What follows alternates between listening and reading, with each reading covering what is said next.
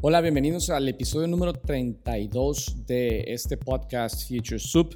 Yo soy Michelle García Novak, host y director y fundador de School of Change y de Novak Innovation. Tenía rato de no regresar a platicar en el podcast porque traía yo un plan de empezar a lanzar unos cursos a título personal, o sea, bajo la marca de Michelle García Novak, y quería yo empatar la, la promoción de esos cursos hablando de temas que sean interesantes para ustedes eh, en estos podcasts, pero la verdad es que no he tenido tiempo de hacerlo, eventualmente lo haré. Por ahora lo que estoy haciendo es que estoy muy enfocado en promover los cursos que ya tenemos bajo, bajo el, el umbrella de School of Change y estoy regresando a lanzar nuevas generaciones del Creative Leadership Journey, el certificado de innovación de School of Change, y encontrando ángulos que ayuden a la gente a entender cuál es el valor que tiene y he estado explorando varias cosas y entre ellas el tema que voy a platicarles el día de hoy.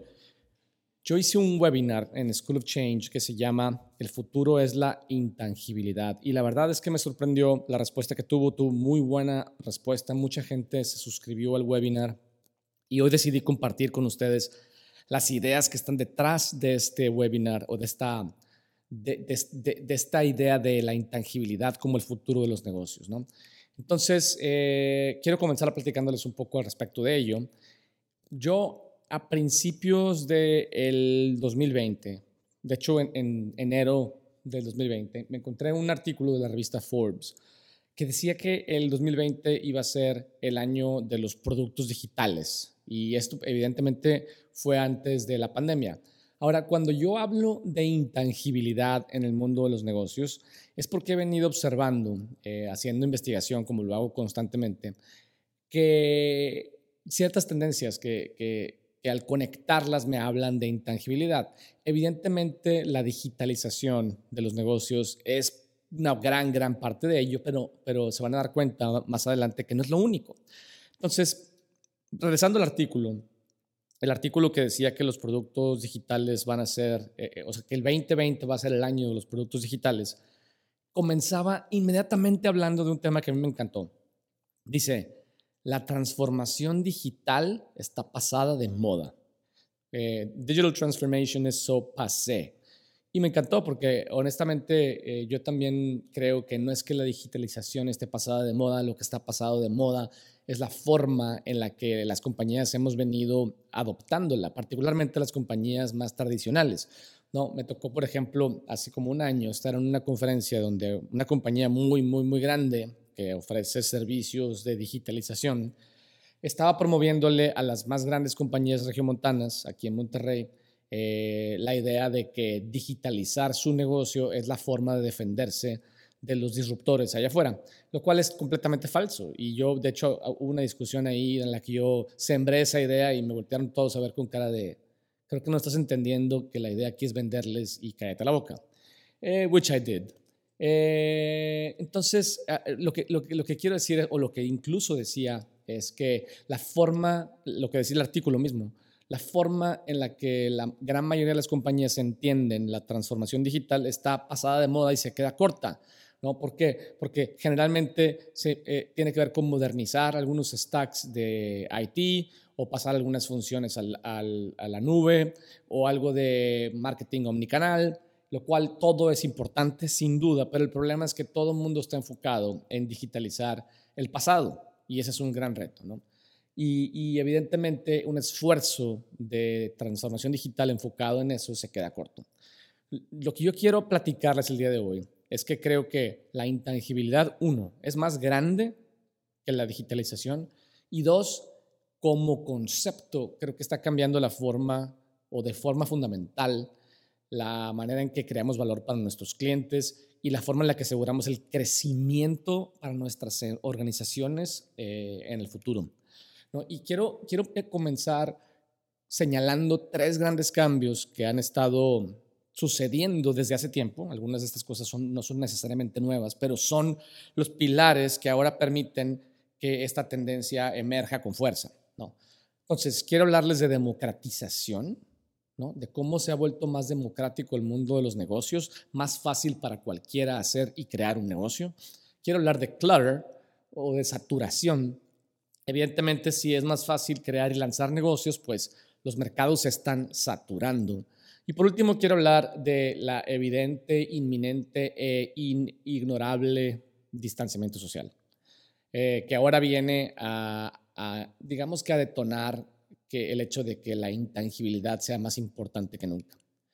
Entonces, eh, reflexionando un poco sobre esta idea primero de democratización, eh, hace algunos años, y no muchos, pero hace algunos años, el know-how, el capital, los medios de producción y distribución y comunicación necesarios para que cualquier individuo pueda, pueda lanzar nuevos productos y servicios al mercado, estaban solamente al alcance de grandes compañías. Hace algunos años, las grandes compañías estaban preocupadas principalmente por otras grandes compañías, como de hecho ya he mencionado en otros podcasts, pero creo que vale la pena recalcar este hecho. En el pasado, Coca-Cola solamente estaba preocupada por Pepsi, Procter Gamble solamente estaba preocupada por Unilever, Walmart estaba preocupado por Target, pero hoy a mí me toca platicar con grandes compañías, tanto en México como en el extranjero, y su principal preocupación son eh, startups que ahora venden directo al consumidor, porque hoy los dos ingredientes básicos para poder lanzar un negocio al mercado y poder competir incluso con las grandes compañías son, uno, tener una idea de hacia dónde van las cosas, dos, tener una idea de lo que necesita el mercado. Punto. El resto está equilibrado, ecualizado. Hoy en día es un, estamos en un contexto de David versus Goliat, donde Goliat ahora está preocupado por David más que nunca, pero no por un David, sino los Goliaths están rodeados de David. ¿no? David está, está, eh, está surrounded and outnumbered, que no sé cómo decir la palabra outnumbered en español. ¿no? Por eso lo tuve que decir. Entonces, compañías como Procter Gamble o marcas como Gillette de Procter Gamble están más preocupados por las compañías startups direct to consumer como One Dollar Shaving Club, que eventualmente la compró Unilever, o por ejemplo Walmart está, está más preocupado por compañías como Brandless, que venden directo al consumidor, y por eso ha estado tratando de adquirir compañías eh, que venden directo al consumidor. Eventualmente quizá incluso compre una compañía como Brandless. Y compañías como Pepsi y como Coca están más preocupados por entrar en nuevas categorías de bebidas, como lo ha hecho Soylent, una, una, compañía, un startup que vende directo al consumidor y que, y que entendió que muchas personas por poco tiempo que tienen necesitan comer on the go y simplemente son bebidas que son un alimento ¿no? completo. Entonces, hoy en día, cualquiera de estos startups, inclusive tú y yo, podemos ofrecer productos y servicios con la misma relación precio-calidad que una gran compañía. ¿no? Y eso está ecualizando el, el campo competitivo. ¿no? Y entonces, para poder diferenciarnos en este campo competitivo, necesitamos ofrecer más que ventajas tangibles. Necesitamos competir más allá, como siempre lo he dicho, de calidad, más allá de cantidad, más allá de desempeño. Tenemos que entrar en el mundo de lo subjetivo. Ese es el punto número uno, democratización. Punto número dos. Creo que esta democratización, como les decía, ha creado un problema de saturación en los mercados. Hay demasiados productos ya, ofreciendo demasiados atributos y gritando su valor para tratar de atraer clientes en una creciente cantidad de canales.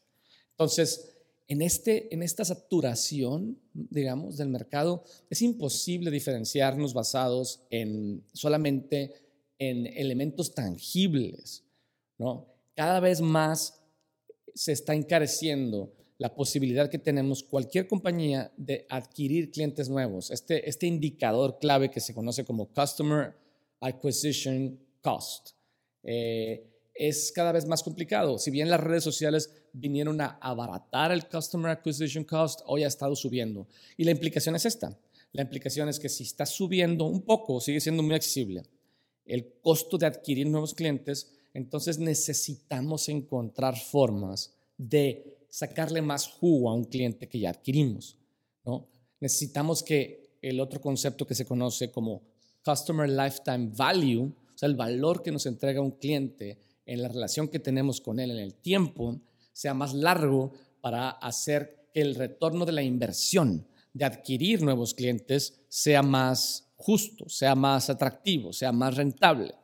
Entonces, quiero hablarles también de cómo la intangibilidad nos permite precisamente alargar el Customer Lifetime Value. ¿no? Voy a tocar ese tema más adelante.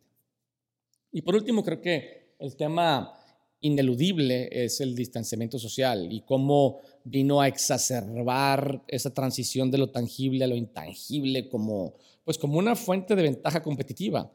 Yo creo que eh, muchas compañías nos hemos dado cuenta de que tenemos que, digamos, encontrar la forma de seguir atendiendo a nuestros clientes de forma remota, como, como lo hemos hecho antes eh, digamos, quienes nos dedicamos a, la educación, pues dando clases remotas.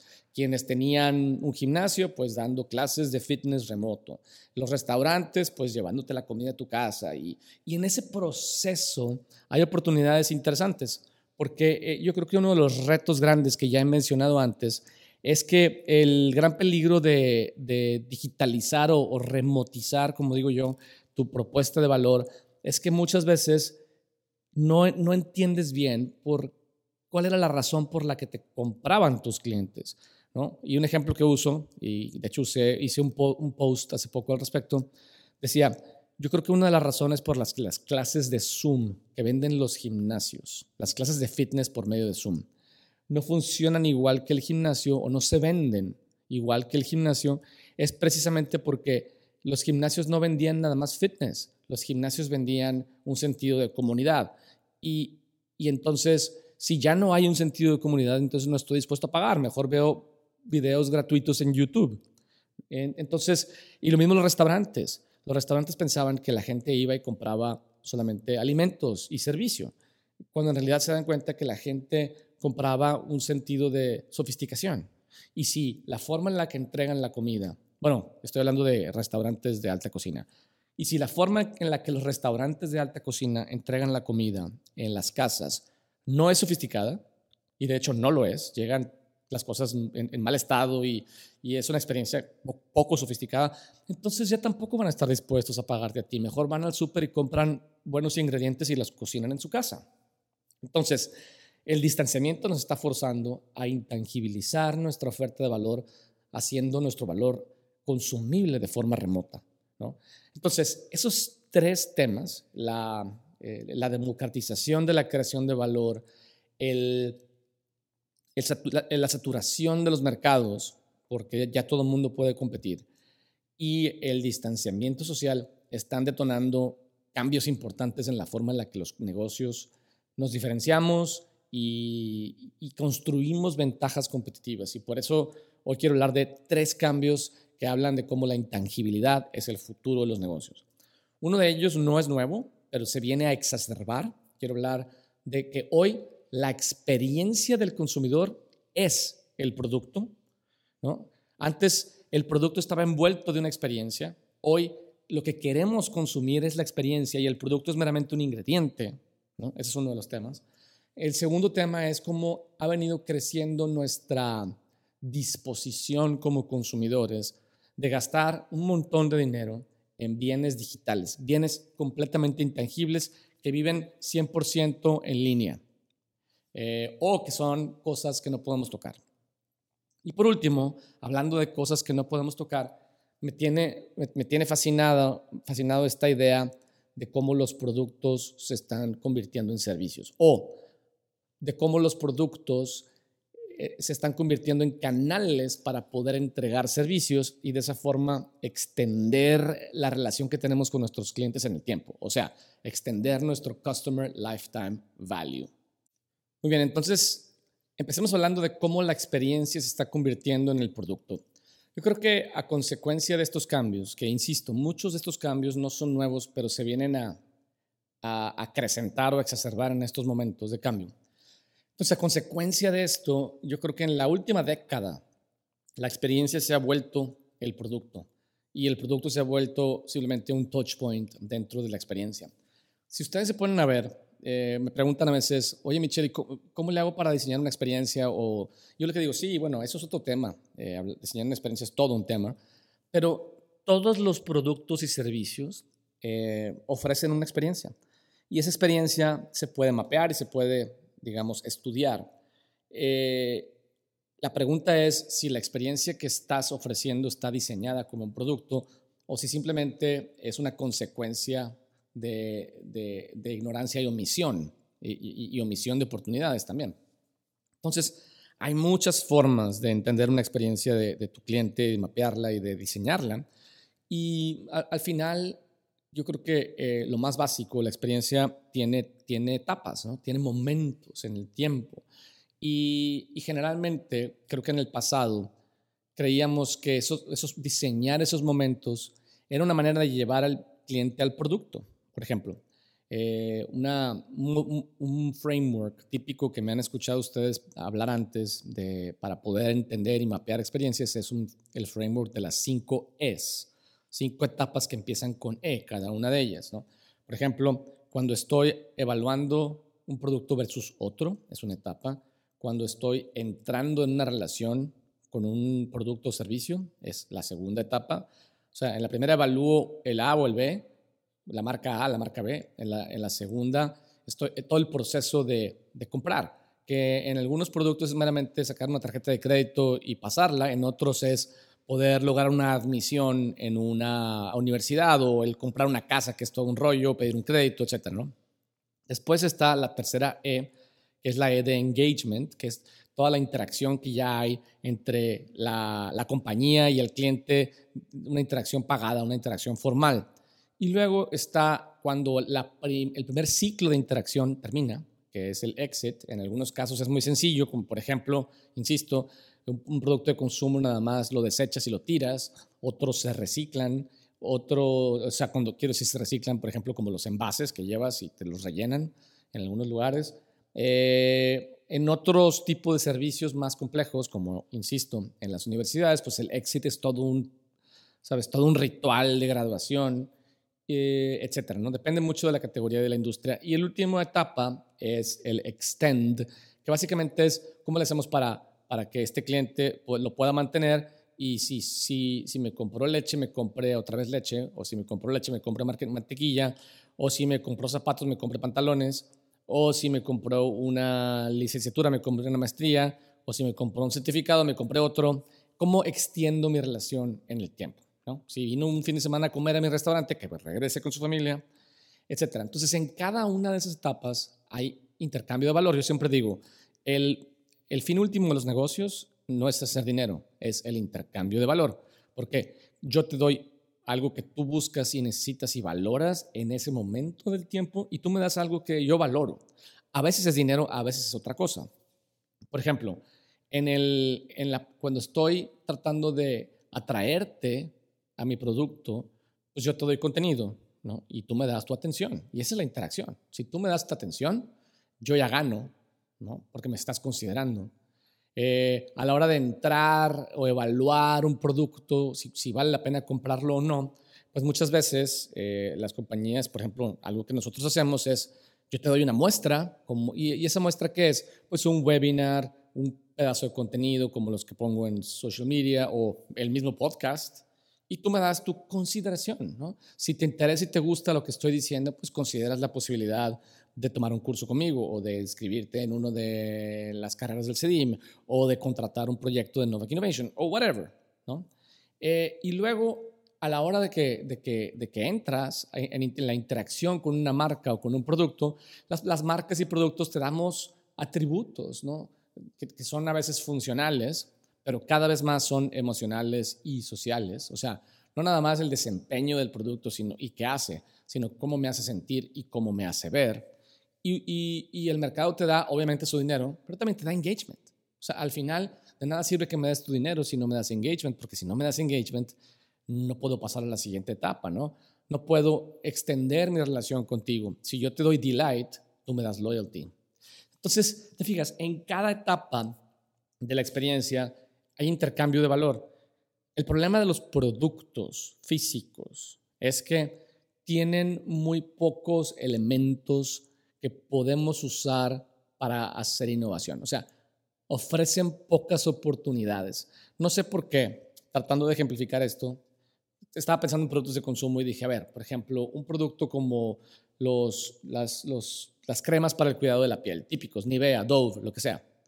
Eh, si tú ves sus productos, ¿qué tanto puedo tangiblemente moverle al producto? ¿Puedo cambiarle el olor? Y es, digamos, relativamente tangible. Puedo cambiarle el branding y rediseñarlo como lo ha hecho Nivea y ahora se ve un poco más premium que antes. Eh, puedo cambiar a lo mejor, eh, especializar el producto en ciertos tipos de piel. Puedo cambiar la cantidad y decir que esto tiene 20% más. O puedo cambiar los ingredientes y ponerle coco y, ¿sabes? Este, pelos de changa africana, yo qué sé. O puedo cambiar el packaging y el diseño y que sea más atractivo, más funcional para ir, para llevar, yo qué sé. Pero hay un número muy limitado de cosas que puedo hacer para, para poderme diferenciar en un mercado saturado. Eh, un ejemplo histórico que, que, a mí me gusta usar porque es muy buen ejemplo y creo que eh, es un ejemplo que ha detonado la, la gran atención que ahora le ponemos a la experiencia como producto y es el ejemplo que demostró que el producto verdaderamente es la experiencia completa. Es, no me regañen por ser viejito, el iPod. El iPod de Apple. Eh, es un gran ejemplo de cómo funciona esto. Y ahorita lo voy a usar ejemplos más nuevos para que no se me, no se me duerman. Entonces imagínate, todo mundo en aquellos años, yo, lo que pasa es que yo me forjé en el mundo de los negocios con este ejemplo todo mundo, cuando yo estaba creciendo en el mundo de los negocios, quería crear el iPod de su industria. Y el error que todo mundo cometía era pensar que el éxito del iPod dependía de sus atributos y funcionalidades como producto, cuando en realidad el éxito del iPod era completamente intangible o era más grande que el producto.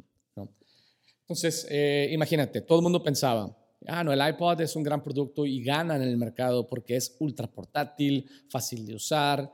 Eh, cuando lo conectas a la compu se actualizan todas las canciones, tiene un increíble diseño, tiene una interfaz innovadora en este click wheel, que en tres clics llegas a la canción que tú quieres. Le caben mil canciones, toda tu librería de canciones en tu bolsillo, eh, lo que tú gustes y mandes. Pero si tú mapeas la experiencia de, de, la relación que tenían los clientes con el iPod, en realidad el iPod era un touch point en la experiencia. Y todo lo demás estaba perfectamente e ingenierilmente diseñado al detalle para poder crear delight. Eh, por ejemplo, Apple entendía muy bien cómo, para atraer clientes necesitaba conectar emocionalmente con ellos. Y entonces la campaña esta de las siluetas bailando eh, eh, con los audífonos blancos, digamos, capturaba perfectamente bien una manera emocional de conectar con un producto sin tener que hablar de él. Después, todo el mundo criticó a Apple cuando decidió poner tiendas de retail y dijo, esta es la muerte de Apple. Pero Apple entendió que para, para que un cliente pueda comprar un producto de Apple necesita asesoría y eventualmente lo convirtieron en comunidad y clases y todo el rollo, pero necesitas interactuar, necesitas poderlo tocar. No voy a comprar un producto de 500 dólares que no entiendo cómo funciona. Después, una vez que lo compras, evidentemente el iPod era un gran producto, pero estaba rodeado de un ecosistema de contenido, ¿no? de, primero de música eh, que podías comprar en la tienda de iTunes o la misma eh, plataforma de, de, la tienda iTunes, ¿no? Y, la relación que tenía tan seamless entre tu laptop, eh, sabes, MacBook y, y, el iPod y toda esa relación. Y luego Apple entendió que para, para, mantenerte como cliente necesitaba estar innovando constantemente y cada año. Cuestionaba todo y volvía a diseñar el producto. Y, y eso nos llevó hasta el iPhone, evidentemente. Entonces, todos esos puntos de, contacto eh, es lo que hacía que el, iPod fuera un producto ganador, ¿no? Porque ellos estaban vendiendo la experiencia completa como el producto. El producto era un touch point. En cambio, otros productos como el reproductor de música que lanzó Microsoft, que se llamaba Zune, Zune se escribía, era un producto, no era un mal producto, era un buen producto, pero que no, no, estaba envuelto en una experiencia, era el producto lo que estaban vendiendo y las experiencias son más grandes. Entonces, lo que quiero decir con esto es que una de las razones por la que la experiencia tiene que ver con la intangibilidad es porque va más allá de, la, de las funciones materiales y, digamos, eh, digamos, de desempeño y de las funciones tangibles del producto. ¿no? La experiencia entrega valor intangible en múltiples puntos de contacto y entiende que ahí hay muchas más oportunidades. Otro ejemplo que creo que ejemplifica bien la importancia de la experiencia y la capacidad que tiene de ofrecer valor tangible e intangible por encima de los valores tangibles de un producto es, imagínense, la ropa. Si estás en el negocio de la moda, por ejemplo, y dices, ok, ¿cómo puedo hacer innovación en el negocio de la moda?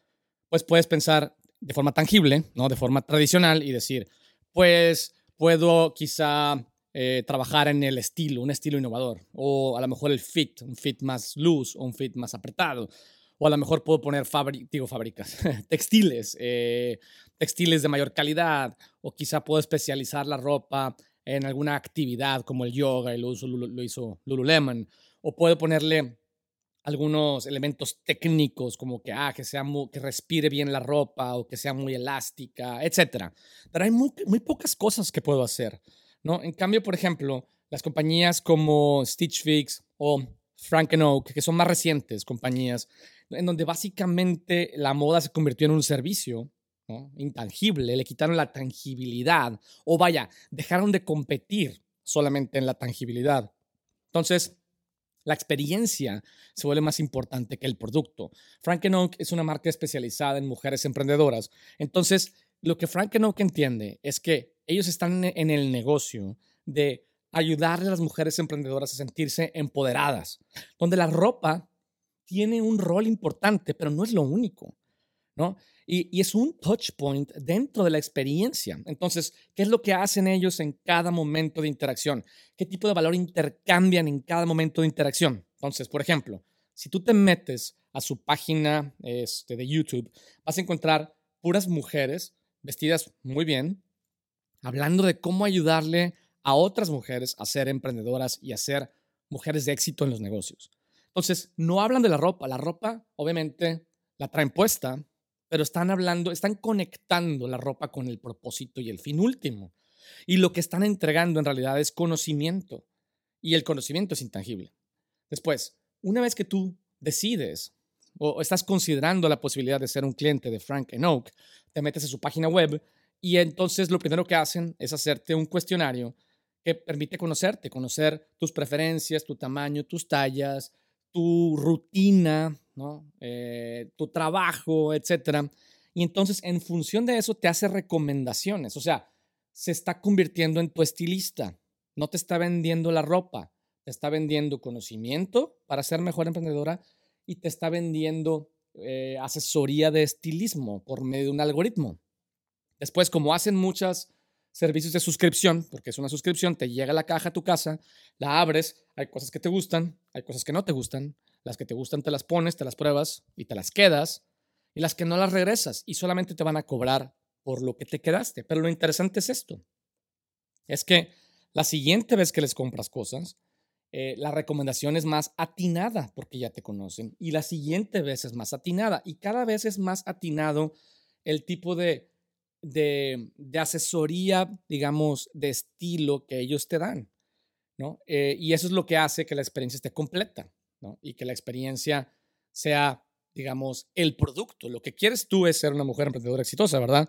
Mi trabajo es en los diferentes touch points de la experiencia, el ayudarte a convertirte en una mujer emprendedora exitosa. La ropa es un elemento clave, pero no es el único. La ropa es el elemento por el cual cobro pero el valor que yo entrego es mucho más grande e intangible que la ropa misma. Quizá no te cobro por el conocimiento, pero me diferencio por el conocimiento. ¿no?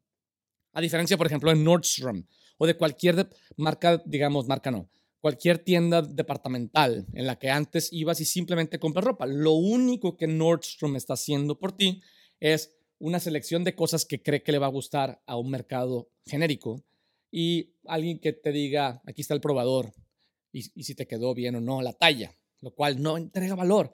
Y por eso digamos, Nordstrom, en lugar de crear una experiencia completa, está simplemente vendiendo ropa. Y ese es el problema que tienen, digamos, las, las compañías de retail.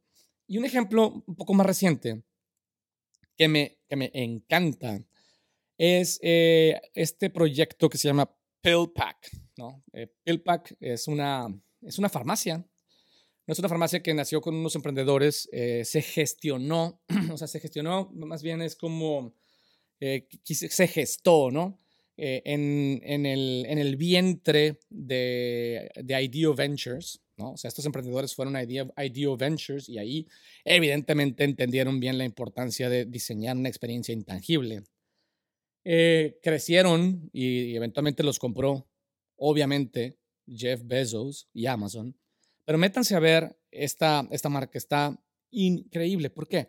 Porque particularmente en Estados Unidos, es el mercado grande, el, el, rollo de las farmacias es un desastre, ¿no? Por ejemplo, Tú tienes que ir al doctor y luego el doctor te hace una receta y luego la receta eh, eh, tienes que lidiar con tu aseguradora y luego la aseguradora tiene que decidir si te va a pagar o no. Y luego tienes que ir a una farmacia, entregar la receta y ellos te dicen, ok, regrese en dos días para tenerle sus, sus pastillas listas. Luego te las entregan en diferentes botecitos, te llenas de botecitos, aparte de tus medicinas también tomas vitaminas y yo no sé qué otras cosas más. Este, y luego eh, tienes que andar ordenándolas en cajitas que dicen LMM, JVSD, o sea, lunes, martes, miércoles, dará. Y es un desastre. Entonces, lo que ellos dijeron es, mira, nosotros no vamos a vender medicinas, somos una farmacia, pero en realidad son un servicio de atención de salud. ¿Por qué? Porque a través de ellos tú puedes, ellos lidian con tu doctor, lidian con la aseguradora. En lugar de que tengas que hacer filas enormes y larguísimas y aburridísimas en las CVS, ¿no? En, en, o en Walgreens en Estados Unidos, te mandan las, medicinas a tu casa. No solo eso, sino que aparte tienen unos, lo han tratado como una marca de lifestyle, tienen unos dispensadores increíbles. ¿Por qué? Porque las medicinas, en lugar de venir en botecitos, vienen en paquetitos. El paquetito dice la fecha y hora del día. Oye, me tomé mis medicinas, no me tomé mis medicinas, se me olvidó. No, no te preocupes. Si, si, si, el paquetito ya no dice lunes 8 de la mañana, quiere decir que ya te las tomaste, porque ese paquetito ya lo tomaste. Es un dispensador como de Kleenex, pero que tiene bolsitas de medicinas. Y ahí viene exactamente lo que te tienes que tomar ese día a esa hora. Entonces, si te fijas, eh, es, lo que están vendiendo no son las medicinas, sino lo que están vendiendo es la, eh, el servicio de quitarte la necesidad de hacer fila, de lidiar con tu aseguradora, de lidiar con el doctor e incluso de lidiar con tu memoria. Y simplemente estiras el paquetito, lo arrancas, dice miércoles una a la tarde, lo abres, ¡pum! Lo que venga ahí es lo que te toca. Se acabó. Entonces, ese es un, ejemplo, son tres ejemplos eh, de cómo la experiencia se ha vuelto el producto y cómo la intangibilidad se ha vuelto la forma de diferenciarse. No quiere decir que PillPack venda mejores medicinas. Quiere decir que ofrece más valor intangible en el proceso. No quiere decir de que Frank Oak necesariamente venda mejor ropa. Quiere decir que vende valor intangible en el proceso. No quiere decir que el iPod vendiera, fuera un mejor producto o que vendiera mejor música. Quiere decir que entregaba valor intangible en cada momento de la experiencia, que era más impactante y más relevante que, lo que hacía la competencia. Entonces, esa es la experiencia como producto. ¿no? Han estado pasando más cosas en el mundo de los negocios. Recientemente me, ha llamado la atención a mí cómo estamos entrando en un momento en el que estamos cada vez más y más dispuestos a, gastar dinero en, bienes digitales, bienes que no existen. Me encontré, haciendo investigación sobre el tema, me encontré un reporte de Forrester, la, agencia de investigación, que en, un, en una investigación que hicieron global, ¿no? encontraron que, fíjate lo interesante, de todas las transacciones que se realizan en e-commerce en el mundo. Ahorita que todo el mundo estamos súper alertas al, al, comercio electrónico, ¿no? Del 100% de las transacciones, el 74% de esas transacciones son productos digitales intangibles en la forma de servicios on demand, suscripciones de medios y gaming, in-app purchases. Eh, obviamente Uber y Ride Services y Rapis y Uber Eats y demás. Puras cosas intangibles. Si tú estás considerando la importancia de entrar en el mundo de digitalizar tu negocio y en el mundo del e-commerce, la oportunidad está en lo intangible. ¿A qué voy con esto? Por ejemplo, una de las cosas que empezaron a llamar mi atención es, porque como siempre les he dicho, yo tengo una, uso una plataforma que se llama Feedly, que ya me han preguntado cómo funciona, un día les voy a hacer un video, eh, en la que siempre estoy siguiendo eh, ciertos tipos de información. Y, siempre estoy, digamos, todos los días me, clavo en las mañanas un buen rato viendo qué está pasando, tratando de, tener, digamos, de, de, anticipar el futuro, evidentemente. Entonces me he empezado a dar cuenta cómo eh, las revistas de moda, por ejemplo, las cosas empiezan siempre en un lugar y luego se van a otro. ¿eh? No quiere decir que, que la relevancia de lo que les voy a decir aplica solamente al mundo de la moda, sino que me encontré lo siguiente.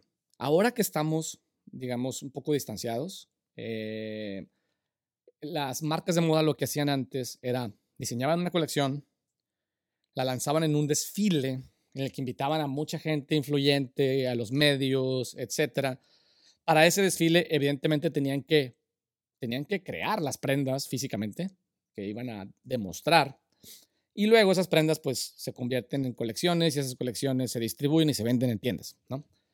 Entonces ahora algunas marcas, ¿no? Lo que hicieron fue decir, ok, vamos a hacer nuestros desfiles eh, grabados y toda una producción eh, audiovisual increíbles. De hecho, hice un post de Victor and Rolf hace como unos meses. Pero lo interesante es que algunas marcas dijeron, no, ¿sabes qué? Ni siquiera tengo que construir las prendas. Voy a hacer un desfile 100% digital. Y cuando digo 100% digital, quiero decir donde las prendas van a ser digitales, los modelos van a ser digitales, todo va a ser digital. Y de hecho hay un proveedor que se convirtió en un proveedor importante, se llama The Fabricant, que ha estado ayudando a marcas de todo tipo, no nada más de moda, pero principalmente moda, a intangibilizar la forma en la que venden eh, sus productos. Entonces, algo interesante de esto es cómo está apuntando hacia un futuro intangible en el que en el futuro próximo, lo que están diciendo estas marcas es, ni siquiera voy a tener que construir la ropa que hago en el desfile, sino no voy a tener que construir ropa at all. Porque si tú ves una ropa que está digitalmente demostrada en, en la página de la marca, decides comprarla, en el momento en el que decides comprarla, se fabrica y se envía. Esto es posible, obviamente, gracias a que los métodos de fabricación han cambiado muchísimo y obviamente gracias a que la economía de escala ya no requiere de altos volúmenes. Eh, de hecho, voy a hacer un, un, webinar, ¿no? Eh, este, el miércoles de esta semana, hablando de cómo estamos pasando de la, de la economía de escala a la economía de engagement. Y el webinar, hago este anuncio, se llama, ¿cómo se llama el maldito webinar? Ah, sí, los Product Drop como modelo operativo. Eh, tiene que ver con agilidad y cómo está cambiando el mundo de los negocios. Está relacionado con esto de la intangibilidad, particularmente con este ejemplo, en donde hay mucho desperdicio, ¿no? En el que yo digo, ah, pues creo que esto es lo que va a caer el mercado, ¿no? Desarrollo una colección de moda, la, fabrico, la distribuyo y luego la tengo que andar rematando en outlets porque no se vende. En cambio, hoy simplemente no la tengo que construir, en el momento en que la compras, la construyo y te la mando. Para allá van las cosas. Entonces, pero se promueven de forma digital. E incluso este, esto está, me acabo de acordar que, soñé con esta marca.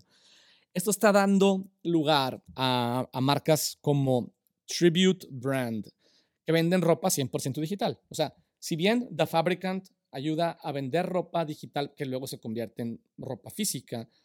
Tribute Brand te vende ropa 100% eh, digital. ¿no? Y por unos 30, 40, 60 dólares puedes comprar un vestido, una chaqueta, un pantalón, eh, etcétera, que solamente vive en el mundo de lo digital. ¿Qué quiere decir esto? Es que cuando yo me pongo enfrente de la cámara, eh, agarra mi pijama y usa mi pijama o lo que traiga puesto como un green screen y monta la ropa encima de esto. Y hoy se ve, digamos, bastante obvio que, estás, que, que, que, traes algo digitalmente puesto encima, como los fondos de Zoom, que casi, casi te das cuenta muy claramente que es un fondo y que no es una fotografía, o sea, que no es la realidad. Eh, y, pero lo interesante es que es 100% digital, o sea, no es una ropa que te puedes poner, es una ropa que te pones, es como si fuera un filtro, ¿no? Como si fuera un, filtro de Instagram, pero es ropa. Ahora, lo interesante es que en este mundo de, de, definir nuestra identidad digital, es que, que, empieza a abrir el mundo de la fantasía, ¿no? Eh, para pertenecer en comunidades digitales, a lo mejor me puedo dar el lujo de entrar en ropa más fantástica. Algunas de estas ropas son como armaduras, otras son eh, como vestidos que son globo, eh, o sea, te puedes volver loco. Y entonces empieza a abrir como este sentido de pertenencia digital en el que la, la, gente gastamos para pertenecer a una comunidad. Y si la comunidad es digital, gastamos en bienes digitales. Y si la comunidad es física, pues gastamos en bienes físicos. Y conforme nuestra identidad vive en ambas, el mercado se duplica en ambas. ¿no? Eh, y creo que mi tercer ejemplo, que ya me han escuchado hablar de él, pero ahorita lo conecto con esta idea de la intangibilidad, es el ejemplo de los videojuegos, particularmente Fortnite. Eh, ¿Por qué Fortnite? Porque mi hijo es, como todos los hijos del mundo ahorita, eh, hiperfan y veo la cantidad de dinero que gastamos en, en, en el juego, ¿no? Eh, particularmente en, en, cosas que no están directamente relacionadas con ganar, sino con verte bien. Como que, como el, el, skin, que básicamente es el personaje que usas para, para jugar, lo tienes que comprar y pagas por él, como ustedes saben. Eh, bailes, ¿no? Cuando matas a un güey, pues puedes bailar. Bueno, si quieres que baile de cierta forma tu personaje, evidentemente tienes que pagar por ese baile. Y, y, algo que cuando, cuando empecé a entender esto, me sorprendió muchísimo y me empecé a clavar un poco en las finanzas de Fortnite, es que venden aproximadamente un millón de dólares al día en skins y bailes, ¿no? Lo cual es increíble. O sea, que la gente estamos dispuestos a gastar esa cantidad de dinero en cosas que no existen más que en ese, en ese universo digital del juego, ¿no? Entonces, esas son cosas que, que, que, hablan de la intangibilidad, al igual que, por ejemplo, en el mundo de la comunicación, en el mundo del contenido, en el mundo del marketing, las, las, las compañías, pues, nos estamos dando cuenta de la importancia y el peso que tiene una persona como representante de la marca, Así como Jeff Bezos representa a Amazon, Steve Jobs representaba a Apple, etc. Eh, y algunas marcas simplemente no tienen ese personaje. Eh, y es poco sostenible el que, ese, el que todas las marcas tengan un personaje carismático detrás. Entonces, ¿qué está, qué está pasando? ¿Qué está surgiendo? Que de hecho yo no sabía. Mircha Turcano, uno de mis socios, amigos, operador cooperador en Novak Innovation, eh, me, me, hizo ver este ejemplo, este ejemplo de los, de los, de los personajes de marca eh, digitales, o sea, que son avatars, ¿no? Como Shudugram, ¿no? Es una chica, es una influencer digital, ¿no? Básicamente es un avatar eh, que promueve ropa, que, digamos, que, hace colaboraciones con marcas, que tiene patrocinios, etcétera, y, y ella no existe, básicamente es un, ¿sabes? Es, una, es un personaje digital. Entonces, estos, estos ejemplos hablan de cómo se está digitalizando e intangibilizando el valor que entregan las marcas y las compañías al mercado. En el ejemplo de la experiencia es cómo el valor es intangible y en el ejemplo de lo digital, pues es evidentemente cómo lo digital también es intangible. Pero hay un tercer tipo de valor, ¿no? Entonces, conforme nuestra identidad se digitaliza, también se digitalizan nuestros productos que adquirimos para pertenecer a comunidades digitales. Y el tercer tipo de valor es esta idea de Product as a Service. Ya hablé de que la experiencia es el verdadero producto. Ya hablé de nuestra disposición por pagar bienes intangibles 100% digitales. Ahora quiero hablar de la importancia de cómo extender el Customer Lifetime Value, la relación que tienes en el tiempo con tus clientes, a través del producto, pero usando el producto como un canal para entregar servicios. ¿no? A este tema yo le llamo Product as a Service.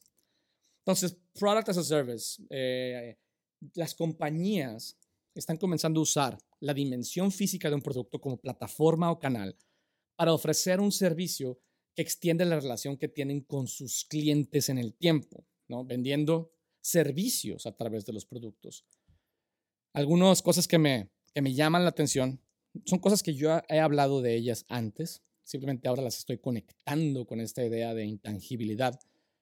Eh, compañías que admiro muchísimo porque claramente están empujando el futuro de los negocios en una industria muy particular, pero que esto va a salir de esta industria, ¿no? Estoy hablando de la industria del fitness.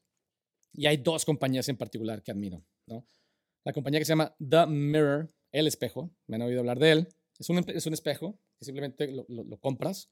Este espejo es una computadora eh, y lo cuelgas en la pared de tu casa y lo, lo, enciendes y el espejo es como una pantalla espejo donde puedes verte a ti, pero puedes ver también contenido que sale de la pantalla. Ese contenido son clases de fitness personalizadas, algunas en vivo, otras grabadas, evidentemente. Eh, y por otro lado está Peloton, esta compañía de, de ciclismo estacionario que compras una bicicleta que tiene una, básicamente un iPad enorme eh, y en ese iPad vienen las, las clases de, de, de, bicicleta, ¿no? De, de, spinning, tanto en vivo como grabadas y puedes competir con tus vecinos, en so on, en so forth. Me encanta cómo esto está cambiando incluso la identidad de las compañías. Investigando sobre el tema, me metí a, a ver, a ver el canal de YouTube de Peloton y hay un video donde ellos dicen, somos una compañía que no sabemos cómo describirnos a nosotros mismos. Somos una compañía de hardware, ¿no? Vendemos bicicletas. Eh, somos una compañía de software. Desarrollamos aplicaciones que viven dentro de esa bicicleta. Somos una compañía de media y de contenido. Tenemos que diseñar y producir contenido en la forma de clases. Eh, es el contenido que se consume a través de las bicicletas. Eh, y somos una compañía de retail porque ellas tienen sus propias tiendas. al, al, igual que Apple, ¿te fijas? En realidad, es lo mismo que hizo Apple con el iPod junto todos los elementos de la experiencia, igual que The Mirror.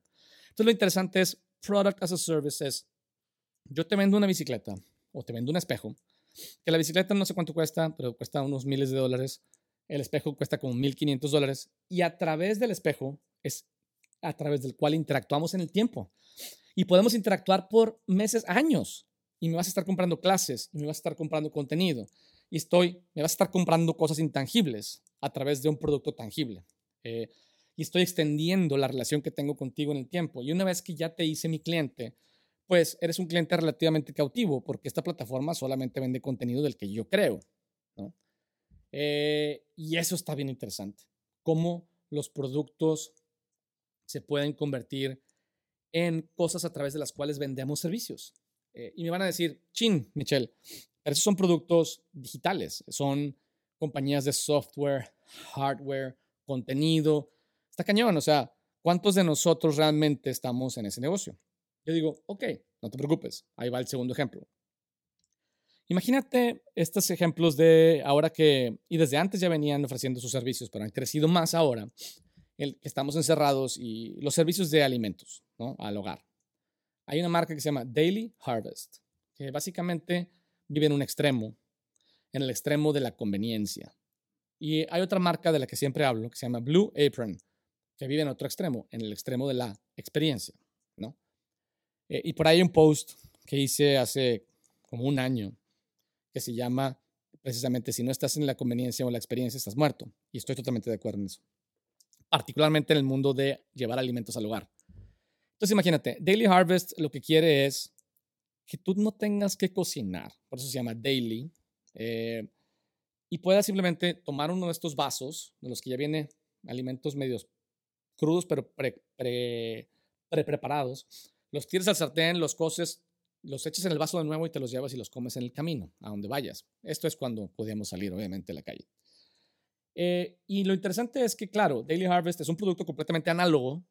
Se consume por medio de e-commerce, obviamente, pero es análogo. Eh, o sea, es comida y un vaso. Pero lo interesante es que el valor es intangible, porque el valor no es nada más la comida, sino es, te están enseñando a comer saludable. y obviamente te están ayudando a evitar tener que cocinar más. O sea, cocinar from scratch.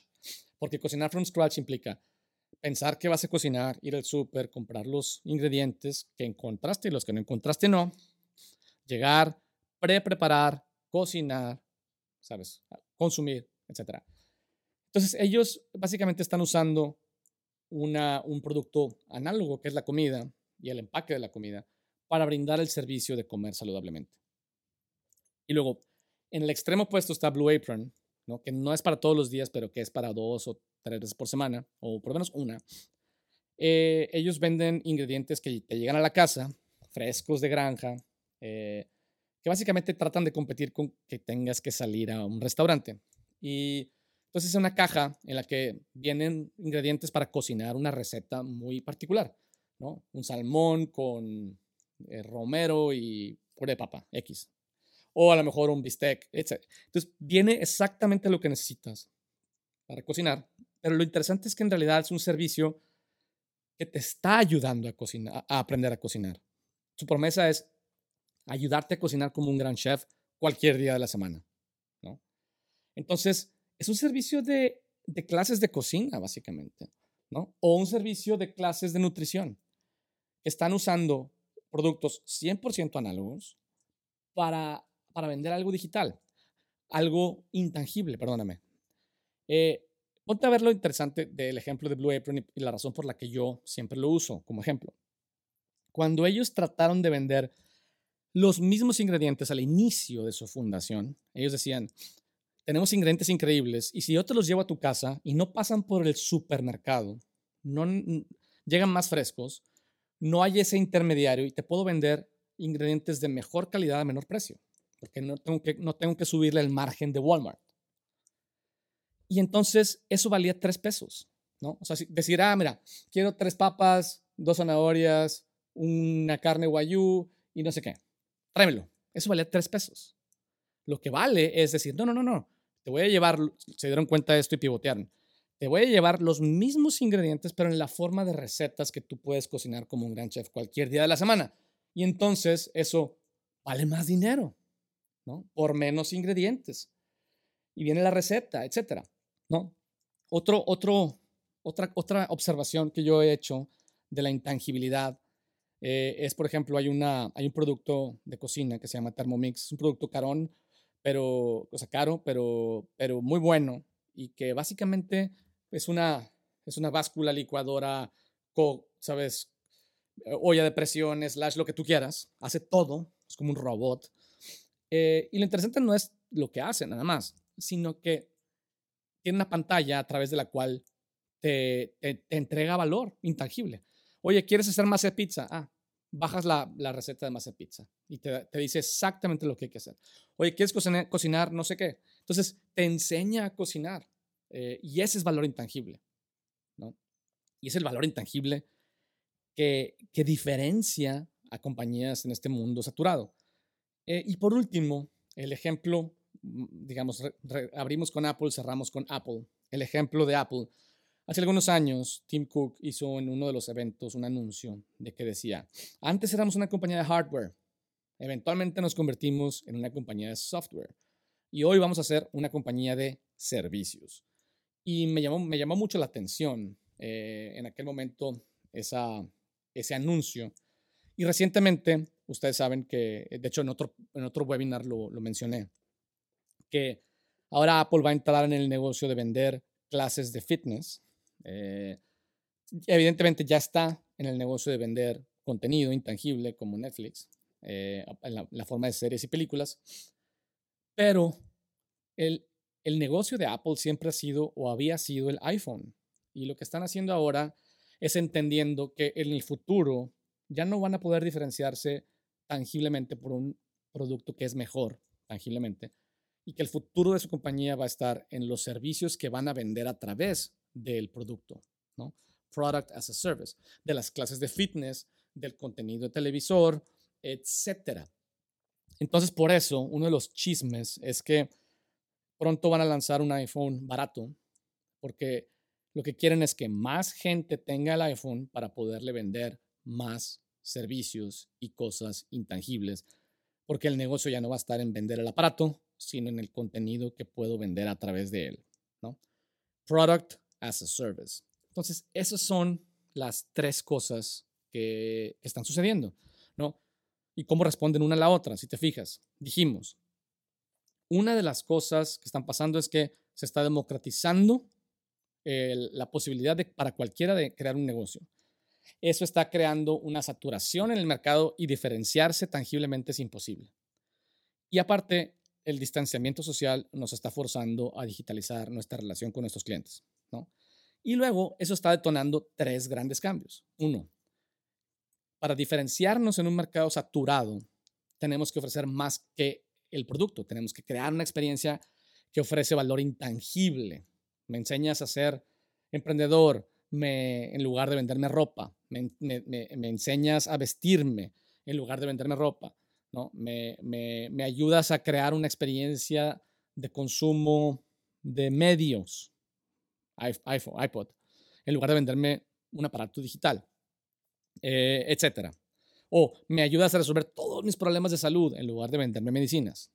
Eh, y, esa es una de las cosas que están pasando. La segunda es, es, la experiencia se volvió el producto.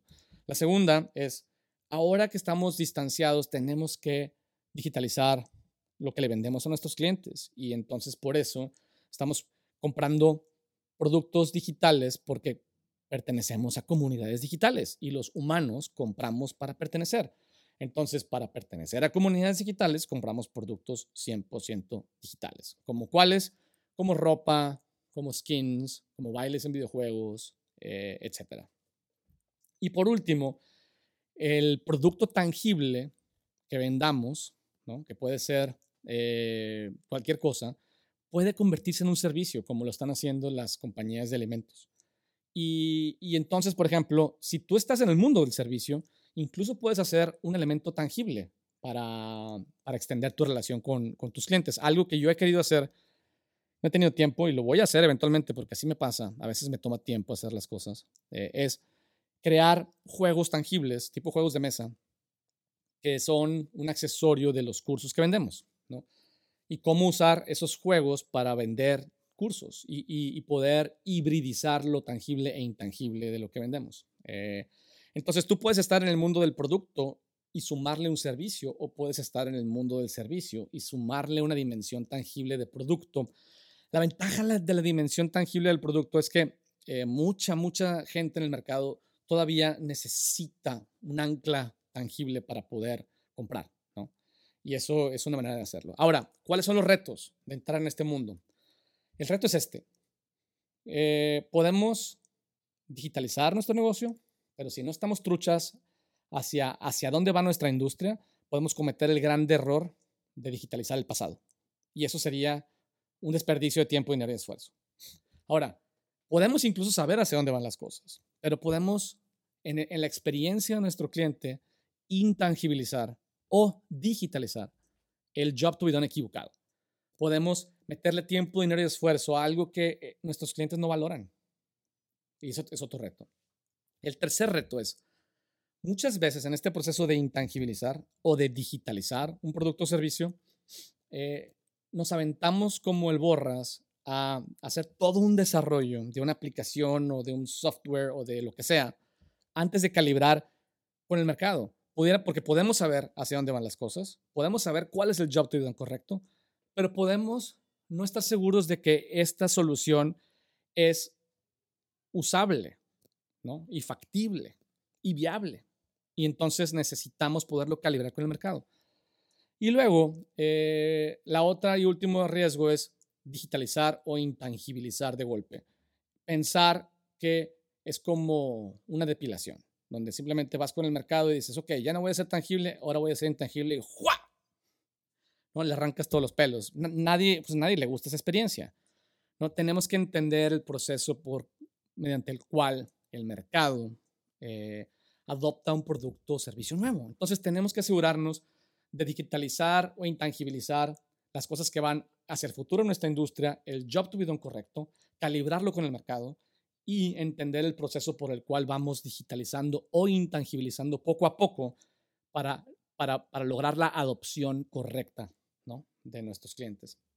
Y eso es exactamente lo que hacemos en School of Change. Eh, el Creative Leadership Journey, el certificado de innovación que vendemos, precisamente le ayuda a, emprendedores, a líderes corporativos, a solopreneurs y free agents, creativos o no, a entender exactamente hacia dónde va la industria, qué necesitan tus clientes, cómo experimentar para poder lanzar cosas nuevas y cómo adoptar, o sea, promover la adopción del cambio por medio de la persuasión. ¿no? Estamos abriendo generaciones. Eh, recientemente abrimos una en septiembre, vamos, perdón, eh, sí, el 3 de septiembre, vamos a abrir otra a finales de septiembre para que estén pendientes. También voy a estar eh, abriendo nuevas generaciones de otros cursos que ya tenemos en el, en el, resto del año. Ahora estamos usando un formato híbrido, asíncrono, en donde combinamos sesiones grabadas con sesiones en vivo, lo cual lo hace más flexible, lo hace más económico y lo hace más, digamos, interesante para, para nuestros estudiantes que, que, ahora están en todas partes del mundo. Me da muchísimo gusto. Eh, y con eso me despido, ¿no? Intangibilizar nuestro producto, nuestro servicio es el futuro. Muchas gracias, espero que tengan una bonita semana. Voy a estar, voy a regresar, ¿no? a, a seguir compartiendo cosas.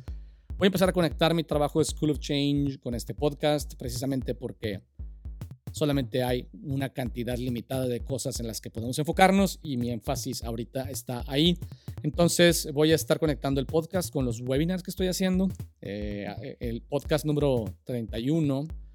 Eh, publiqué el webinar tal cual, lo cual ya no voy a hacer. Lo que voy a hacer es más bien, voy a tomar el contenido del webinar y convertirlo en un podcast para que sea apropiado para este medio y entonces, y de cualquier forma, los invito a, a, estar al pendiente del contenido que hacemos en School of Change y de los webinars, eh, porque estamos, digamos, explorando nuevos temas, conectándolo con nuestros cursos, pero explorando nuevos temas constantemente como la antifragilidad, la intangibilidad, la economía del flow, eh, entre otras cosas interesantes.